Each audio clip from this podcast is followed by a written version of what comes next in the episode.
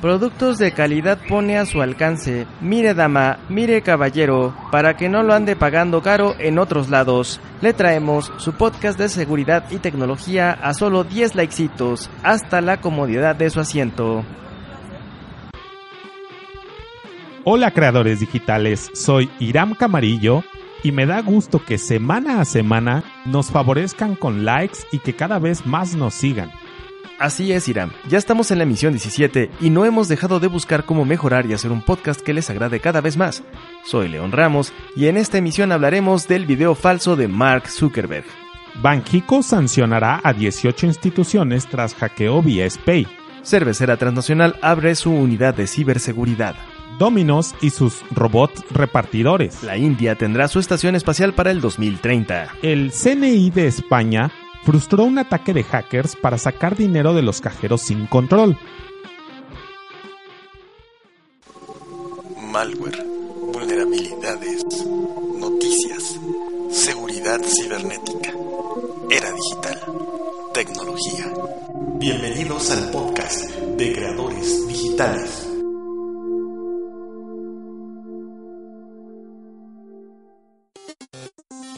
Las rapiditas.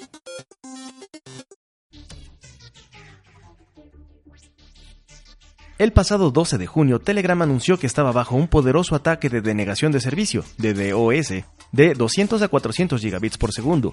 Su fundador, Pavel Durov, anunció que el ataque provenía principalmente de China. La aplicación móvil oficial de la Liga de Fútbol Española grababa el audio para identificar los juegos de fútbol y usaba la geolocalización del teléfono celular para localizar qué bares estaban transmitiendo juegos de fútbol sin licencias. La aplicación fue descargada más de 10 millones de veces, convirtiendo a los fanáticos en espías. La extensión del Clipper Web de Evernote para Chrome es vulnerable a una falla crítica que expuso los datos de más de 4.6 millones de usuarios. Las nuevas versiones de LibreOffice ya no soportarán 32 bits, así que vayan actualizando sus equipos. Celebrite libera su versión premium de UFED, un servicio que podrá desbloquear cualquier celular iOS o Android de gama alta servicio exclusivo para autoridades federales. El fabricante Foxconn, quien manufactura los iPhones en China, se dice listo para trasladar sus operaciones a India y continuar ofreciendo la producción a Estados Unidos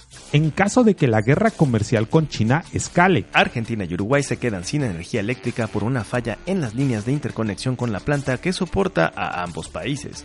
Lo sospechoso es que ocurre antes de las elecciones argentinas, demorándolas en varias provincias. Hackean a un proveedor de aduanas y protección fronteriza de los Estados Unidos y roban fotos tomadas a vehículos y personas que cruzan la frontera entre México y Estados Unidos.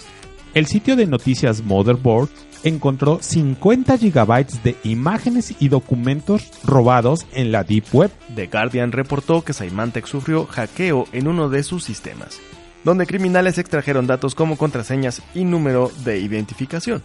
Symantec emitió un comunicado hace unos días en el que menciona que se trata de información dummy o falsa. SD Times reporta los resultados de encuestas a 7.000 programadores alrededor del mundo. Los lenguajes más usados son Java y JavaScript. El tercer lugar se lo lleva Python con un gran momentum. Samsung recomienda a los dueños de pantallas QLED que les corran el antivirus frecuentemente. Así que si ya sabes que tienes un Smart TV, corre el antivirus. Adobe lanzará una nueva aplicación de dibujo exclusiva para el iPad. Se llama Fresco. Super Mario Bros. regresa en formato Last Man Standing o Battle Royale. Gana el último vivo. Podrás jugar contra otros 75 jugadores en línea. La corredora de seguros Lockton México informó que la adquisición de seguros que ofrecen una cobertura ante un posible ataque o riesgo cibernético aumentó el año pasado alrededor de 300% en México. Video deepfake de Mark Zuckerberg habla acerca de quién controla el futuro de las personas. Primero aclaremos qué es el deepfake, para que podamos entender la magnitud de esto. Los deepfakes son videos porno modificados utilizando tecnología de intercambio de caras a través de inteligencia artificial, por lo que el rostro del protagonista se reemplaza por la de otra persona. Los deepfakes toman su nombre de un usuario de Reddit. El año pasado, Deepfakes perfeccionó un algoritmo complejo para crear espeluznantes videos que parecen mostrar a las actrices Gal Gadot, Taylor Swift y Scarlett Johansson realizando actos pornográficos. En Creadores Digitales realizamos una búsqueda en Google con las palabras deepfake porn. Nos arrojó 9.540.000 resultados. ¿Por qué? Pues esta tecnología es tan fácil de usar que prácticamente cualquiera puede crear pornografía personalizada en unas 12 horas con la aplicación llamada Fake App. Esta vez no se trató de un video porno, sino de un video falso o deepfake, subido a Instagram de Mark Zuckerberg, dando un discurso siniestro sobre el poder de Facebook. El video muestra a Mark sentado y hablando frente a la cámara con un marco de noticias, como si estuviera siendo entrevistado por una televisora. Instagram dijo previamente que no eliminaría este tipo de videos, y un portavoz de la empresa comentó al sitio de noticias Motherboard Trataremos este contenido de la misma manera en que tratamos toda la desinformación en Instagram. Estas fueron las palabras del falso Mark Zuckerberg en el video. Imagine this for a second. One man with total control of billions of people's stolen data, all their secrets, their lives, their futures. I owe it all to Spectre. Spectre showed me that whoever controls the data controls the future. Traducción. Imagina esto por un segundo. Un hombre con un control total de millones de millones de datos robados de personas, todos sus secretos, todas sus vidas, todos sus futuros. Se lo debo todo a Spectre. Spectre me mostró que quien controla los datos controla el futuro. Banjico sancionará a 18 instituciones tras hackeo vía SPAY. Un reportaje del sitio de noticias Expansión menciona que Banjico prevé sancionar a 18 instituciones financieras que probablemente incumplieron con normas para prevenir los ciberataques que sufrió SPAY en mayo del año pasado. El gobernador de Banjico, Alejandro Díaz de León, detalló que el proceso, que podría derivar en una sanción, en torno a estas presuntas fallas detectadas en dichas instituciones financieras aún no concluye. Se prevé sancionar ya que las investigaciones aún no terminan, y las instituciones que se encuentran bajo revisión pueden presentar alegatos en contra de las acusaciones. Debido a que los señalados aún pueden presentar alegatos en contra de las acusaciones, Banjico no puede dar a conocer los nombres de los involucrados ni el monto. El Comité de Transparencia de Banjico resolvió reservar los detalles de la investigación y sanciones por incumplimiento a las normas del SPEI hasta por cinco años pues consideró que su difusión obstruye las actividades de supervisión, verificación e inspección relativas al cumplimiento de las leyes y disposiciones. Además, no les vayan a dar ideas a otros grupos de hackers. Cervecera Transnacional abre su unidad de ciberseguridad. Según el sitio de noticias Reuters, la cervecera AB InBev, dueña de las marcas Budweiser, Corona, Stella Toys y las chilenas Baker y Báltica, abrió un hub enfocado a la ciberseguridad en Tel Aviv, Israel, para ayudar a protegerse de un número creciente de ataques. Luis Veronesi, vicepresidente de Seguridad y Cumplimiento Global de la cervecera, comentó. Con el aumento de la digitalización, tenemos que estar preparados para defendernos de lo que venga. AB InBev se ha asociado con compañías israelíes desde hace ya varios años, dijo Luis Veronesi. AB InBev actualmente obtiene servicio de cinco compañías de seguridad cibernética israelíes y está en conversaciones con ocho más, dijo. Las operaciones globales de la compañía requieren una variedad de soluciones en una amplia gama de aspectos, explicó. Inteligencia de negocios, defensa cibernética contra hackers, problemas de privacidad y más. AB InBev comenzó a reclutar para su nuevo hub en marzo y aunque la compañía actualmente tiene como objetivo a 20 empleados, no está poniendo un límite.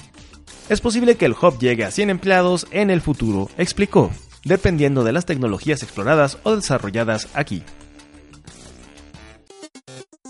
Dominos y sus robots repartidores. Es una jornada difícil en el trabajo, ni tiempo te ha dado de comer y, para como ves las cosas, no saldrás temprano. Te tomas un minuto para abrir la app de Dominos y pides una pizza. Regresas al trabajo que absorbe toda tu atención y se te pasa el tiempo volando. Es entonces que tu teléfono suena con una notificación. Buscas como desesperado cambio dinero para la propina del repartidor. Cuando por fin lo encuentras y bajas todo atropellado, se aparece ante ti, en la puerta del edificio, un pequeño auto. Ese auto es tan pequeño que no puede traer pasajeros, pero es más grande que un juguete de control remoto. Tu app dice que abras su compartimiento para recoger tu pizza. Con la pizza en la mano, das clic en aceptar para la entrega y, tras cerrar su puerta, el pequeño vehículo se aleja. Te quedas con el cambio en la mano. Pues según reseña Quartz, en el área de Houston, Texas, esto será una realidad en muy poco tiempo. El piloto lo realizan Dominos y la empresa de robótica Nuro. Nuro es una startup de tecnología que, en solo tres años, logró levantar casi mil millones de dólares americanos. Su objetivo es generar estos pequeños vehículos para reparto o entrega de despensa, comestibles o pequeños productos de forma autónoma. A la manera de Google, Nuro pasea por las calles de Houston con automóviles que tienen montados sensores iguales a los que sus robots tienen. Así crean el mapa exacto de lo que sus robots verán y usarán para dar el servicio. Desde creadores digitales les decimos que si son de los codos que no les dan propina al repartidor, háganlo ahora, porque ese empleo está por desaparecer. La India tendrá su estación espacial para el 2030. Según una publicación de Engadget, China lanzará para el 2030 su propia estación espacial. Actualmente la India tiene una estrategia muy agresiva de desarrollo de su carrera espacial. El foco está puesto no en lo militar, que sin duda lo tienen, sino en lo comercial. La India tiene lanzamientos espaciales, en promedio una vez cada mes. En alguno de los últimos lanzamientos han llegado a colocar hasta 20 satélites, la mayoría de estos satélites son extranjeros y la India está creciendo como un país favorito para realizar estos lanzamientos a bajo costo. La Agencia Espacial India ya sobrepasó los 80 satélites colocados en órbita. También pasó de lanzar satélites de poco peso a satélites pesados en poco tiempo. Pues según el director de la Agencia Espacial India, Sivan, para el 2030 tendrán su propia estación espacial lo que coloca a este país en un selecto club de los cuatro que tienen sus propias estaciones espaciales. Sivan, director de dicha organización, también sostiene que lo realizarán de forma independiente, sin pedir ayuda de ninguna otra nación, porque la visión es que la India se convierta en una potencia espacial. Mientras tanto, para el 2022 se espera que la India lance su primera misión humana, quieren alunizar el 15 de julio del 2022. Desde Creadores Digitales nos preguntamos, ¿Cuál será el objetivo de México para el 2030? El CNI de España frustró un ataque de hackers para sacar dinero de los cajeros sin control.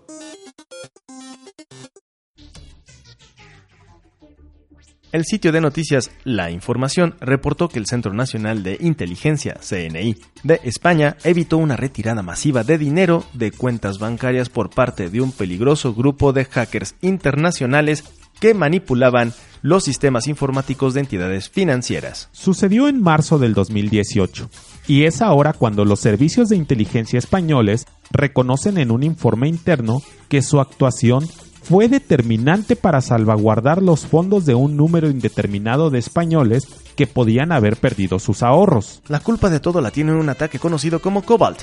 Actualmente es la principal amenaza de los bancos españoles, un virus que preocupa especialmente a bancos como Santander, CaixaBank, BBVA, Bankia y Sabadell. Según datos del propio CNI, se han robado más de mil millones de euros de más de 100 bancos de todo el mundo utilizando esa técnica. El procedimiento es muy sencillo. Se manipulan cajeros automáticos para que expulsen dinero y los cibercriminales solo tienen que recoger los billetes.